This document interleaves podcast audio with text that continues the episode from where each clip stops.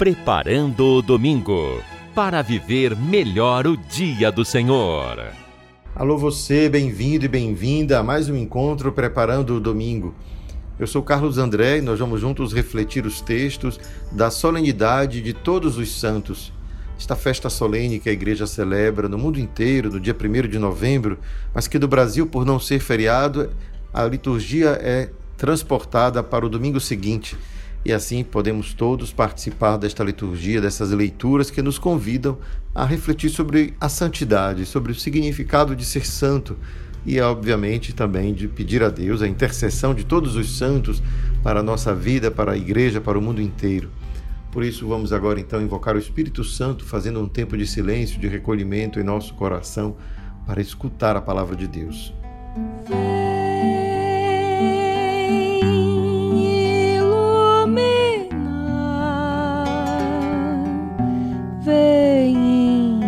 Inspirar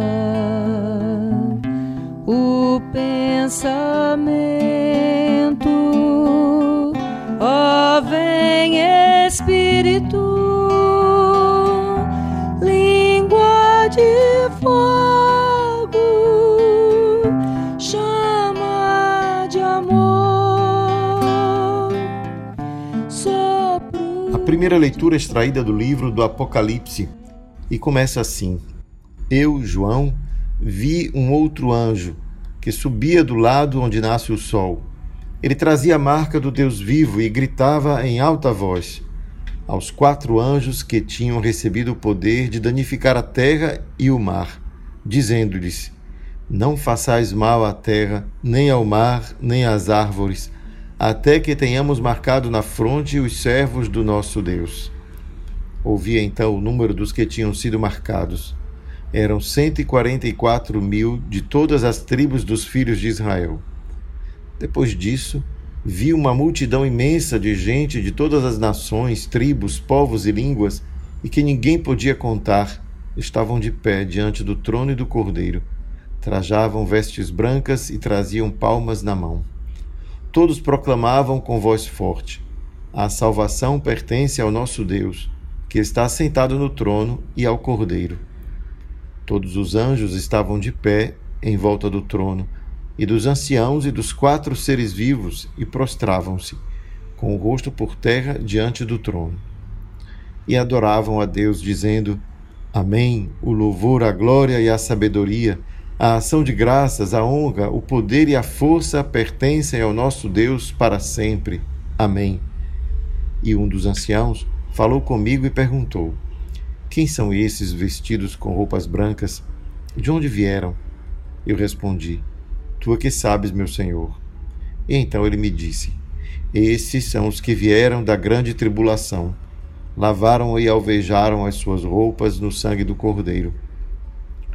Essa passagem, portanto, do livro do Apocalipse, cheio de imagens, com uma espécie de visão que João inicia o seu texto apresentando, né, ele está desde o início do seu livro falando de uma visão que ele teve.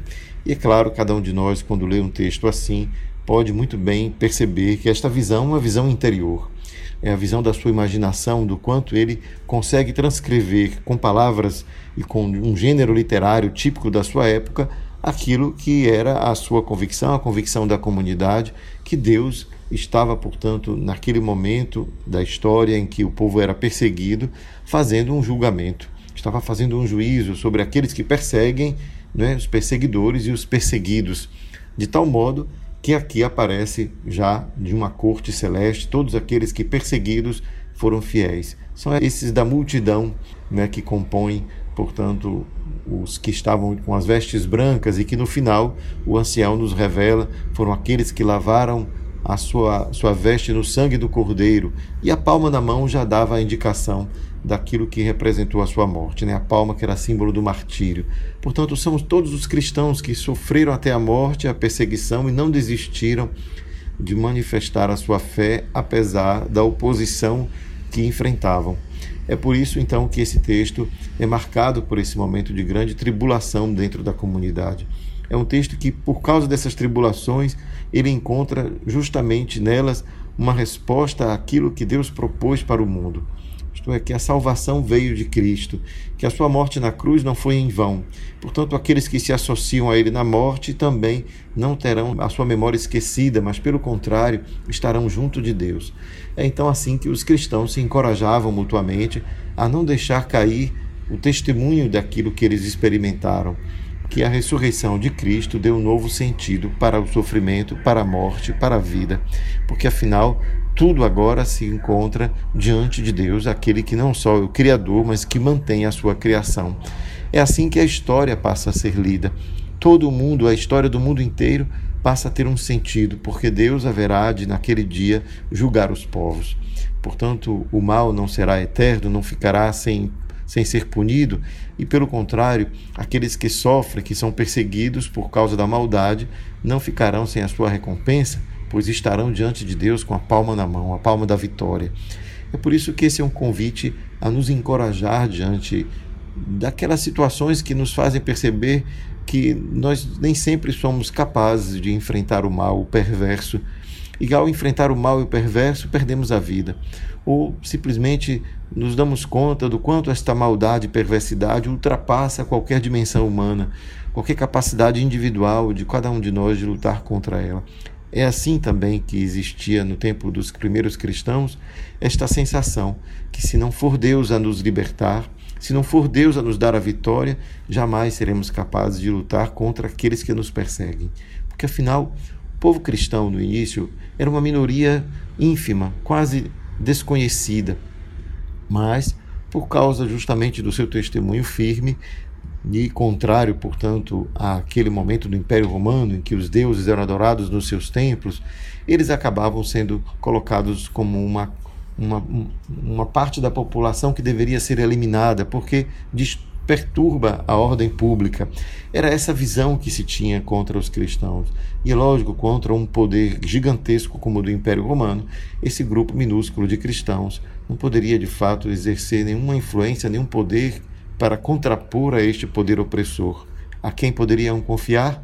Somente no poder de Deus. É ali então que eles transportam para um mundo cósmico, para o um universo posterior à vida, o universo daquele que somente Deus conhece, para dizer que a grande batalha que existe neste mundo, ela na verdade se trava entre aquele que é o criador de todas as coisas e aqueles que se opõem a essa sua força amorosa de criação, que significa acolher a todos. Não é, não é à toa que nós vemos o texto falar uma multidão imensa de gente de todas as nações.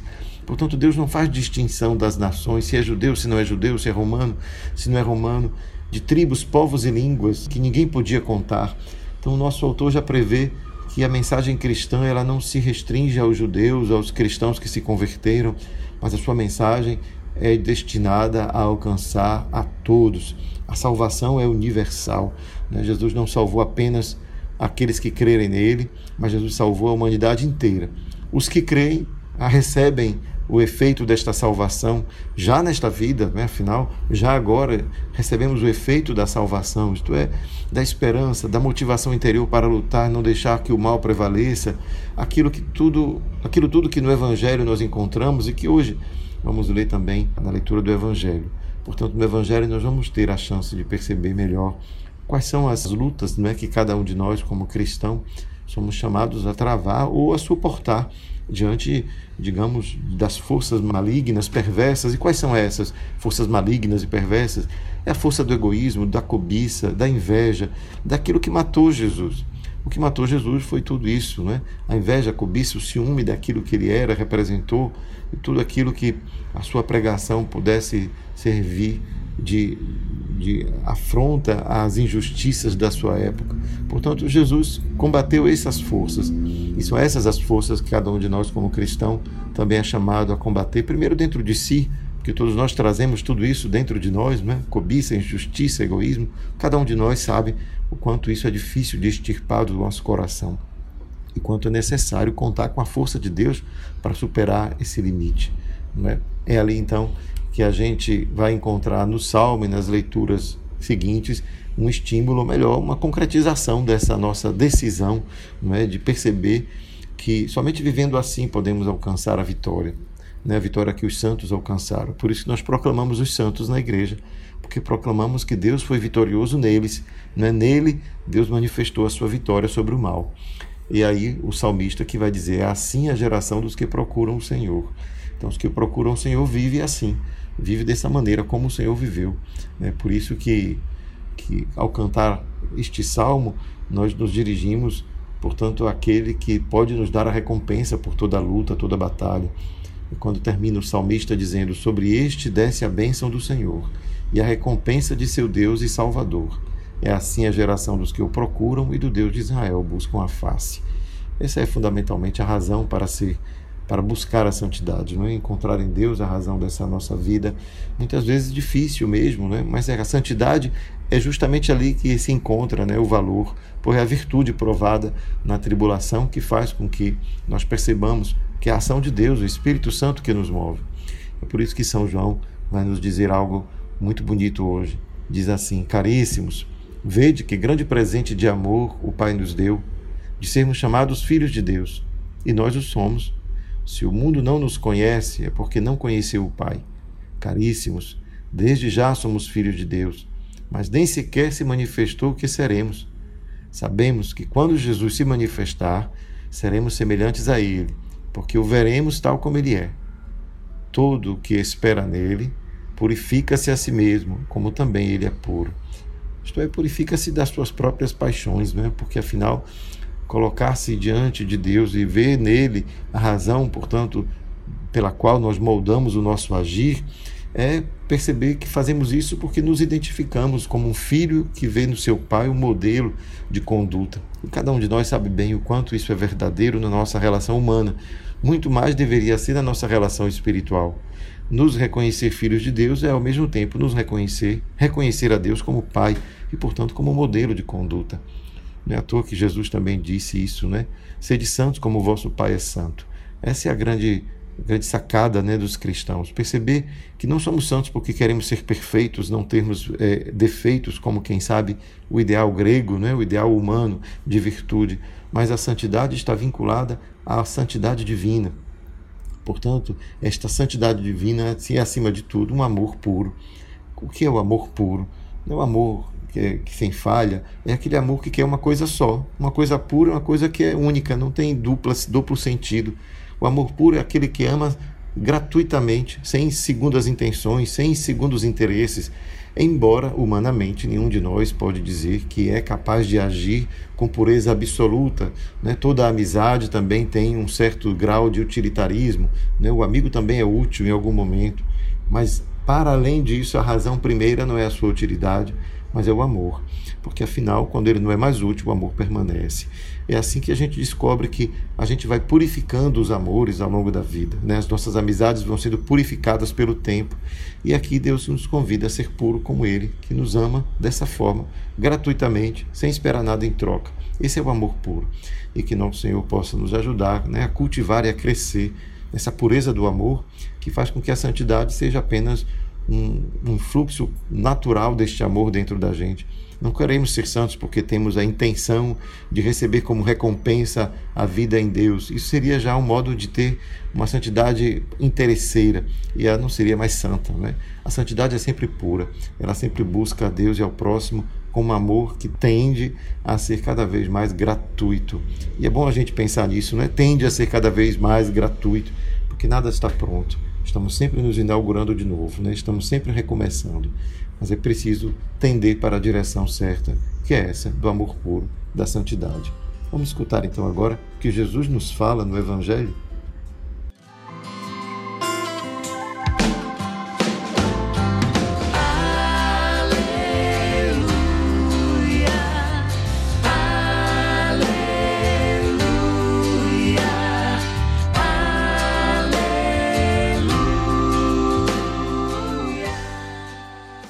Naquele tempo, vendo Jesus as multidões, subiu ao monte e sentou-se.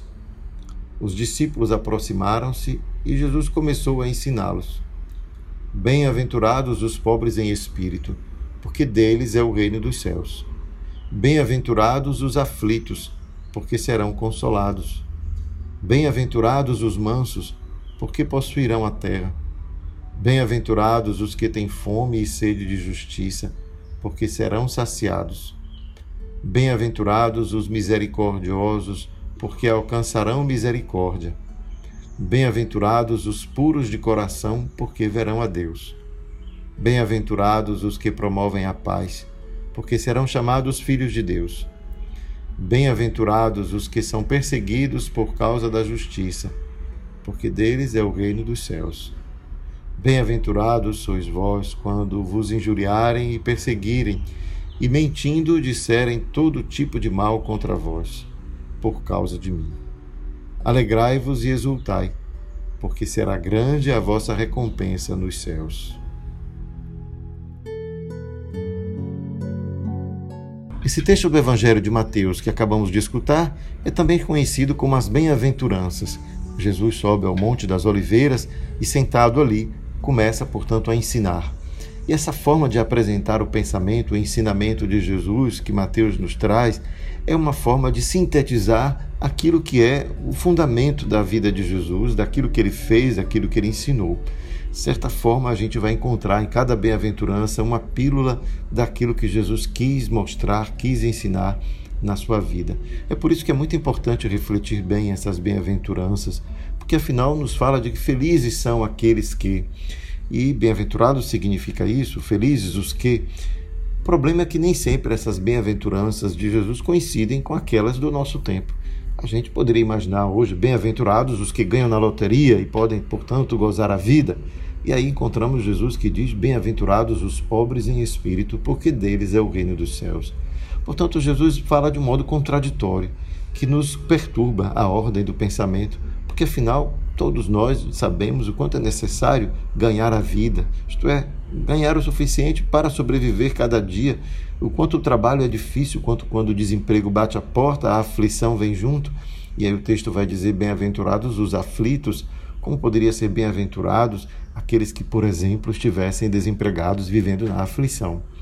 Então, antes que a gente se angustie e até, quem sabe, desista do Evangelho, pelo fato que aqui eu disse é o texto que sintetiza o pensamento de Jesus.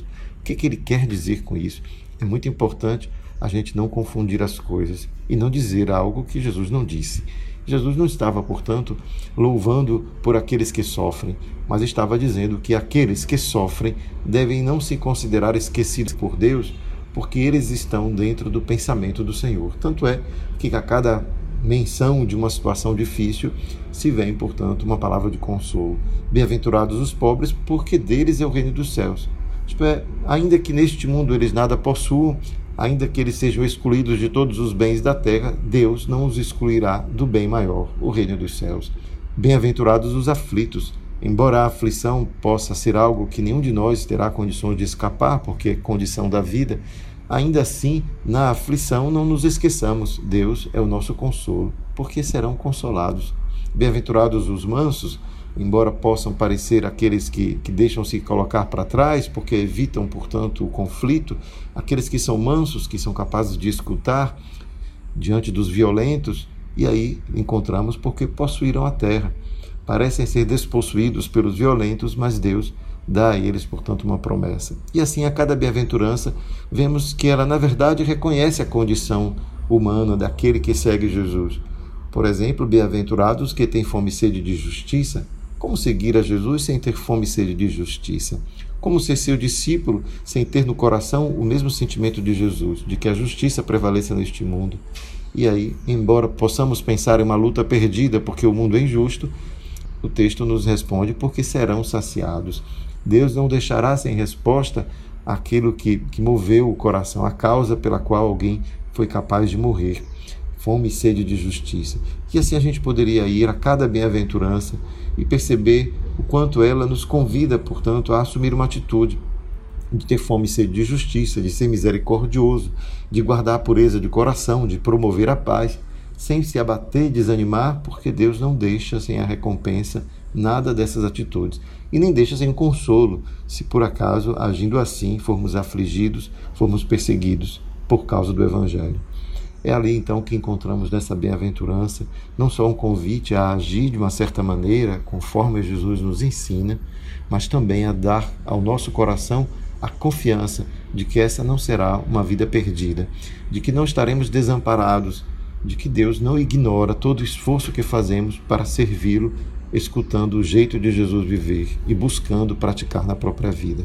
É por isso que este evangelho se torna uma síntese do pensamento de Jesus. Por um lado, ele afirma, e por outro lado, ele confirma o coração dos que podem, seguindo a ele, vir a sofrer por causa desta palavra. Portanto, o caminho do evangelho não é fácil nem difícil. É um caminho que exige, portanto, essa adesão. É um caminho que vai nos tornar capazes de perceber que a nossa maior recompensa não vem do reconhecimento humano, porque desse reconhecimento nós deveríamos inclusive abrir mão. Afinal, como Jesus mesmo disse, um profeta nunca pode ser elogiado porque ele vai incomodar. Então, se nós nos sentimos assim, querendo ser queridos pelos do nosso tempo, provavelmente estamos no caminho errado. Isso não significa que não teremos companheiros de viagem, isso não significa que estaremos sozinhos e que não teremos como compartilhar o afeto e o carinho dos que condividem conosco esta mesma causa, a causa do Evangelho, muito pelo contrário. São eles que se tornarão para nós veículo deste consolo que Deus promete, desta força na dificuldade, na luta, nesta alegria diante das tristezas que muitas vezes a luta pela justiça, a sede e fome de justiça pode nos causar. Portanto, tenhamos em mente quanto ser santo significa comprometer-se com este mundo, com esta vida que estamos, com as dores e os sofrimentos deste mundo. E as bem-aventuranças nos dão, portanto, o um modelo, nos dão a lista, o checklist de tudo que cada um de nós pode cultivar na própria vida, na medida em que descobre que santidade significa ter um coração, um amor puro por Deus e pelos seus filhos, que somos todos nós, e assim nos reconhecemos irmãos. Reconhecemos a Deus como Pai, nos reconhecemos seus filhos e vamos construindo um mundo que é aquele que Deus deseja, um mundo cada vez mais fraterno, mais humano, mais verdadeiramente coerente com o que Jesus nos ensina. Façamos então um breve instante de oração, oferecendo a Deus a nossa vida, pedindo a intercessão de todos os santos. O Senhor, Deus da vida e do amor, Ajuda-nos a viver assim, defendendo a vida, amando a cada ser humano, descobrindo neste amor a nossa vontade de torná-lo cada vez mais um amor puro, gratuito, generoso, porque nos permite, portanto, ser semelhantes a Ti. Obrigado pela Tua bondade sobre cada um de nós. Obrigado pela força que nos vem da intercessão de todos os santos, que antes de nós deram testemunho e agora são bem-aventurados vive na felicidade da tua companhia, da tua presença. Ensina-nos, portanto, Senhor, a sermos bravos na perseverança diante de tudo aquilo que pode nos afastar deste pensamento, deste desejo, que é nos tornar cada vez mais semelhantes a Jesus, a quem seguimos como cristãos. Que o teu amor e a tua misericórdia nos acompanhem hoje e sempre, pela intercessão de todos os santos, Pai, Filho e Espírito Santo. Amém pobres de espírito, porque deles é o reino dos céus. Bem-aventurados os que choram, porque serão consolados. Bem-aventurados os mansos,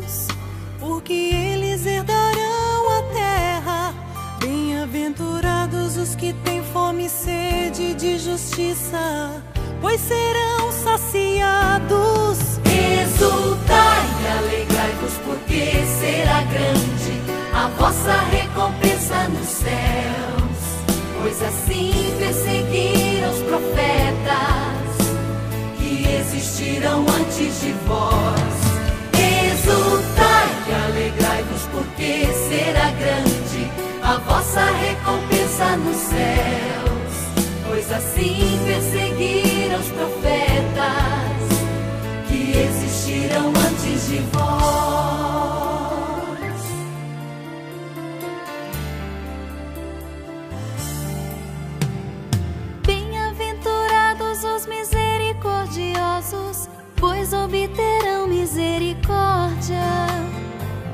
Bem-aventurados os puros de coração, pois verão a Deus.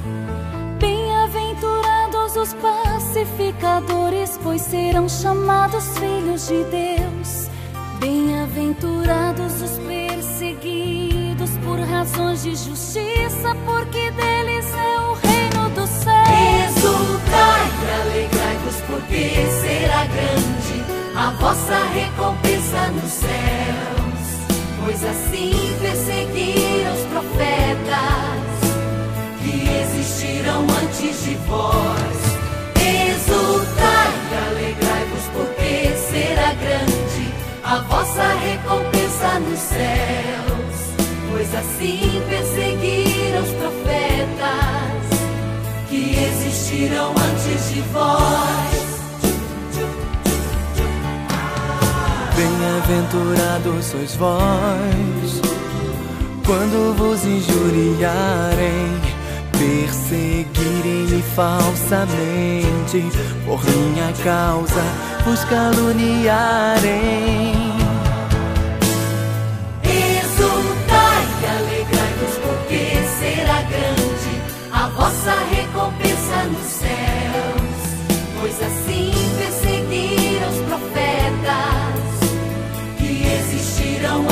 antes de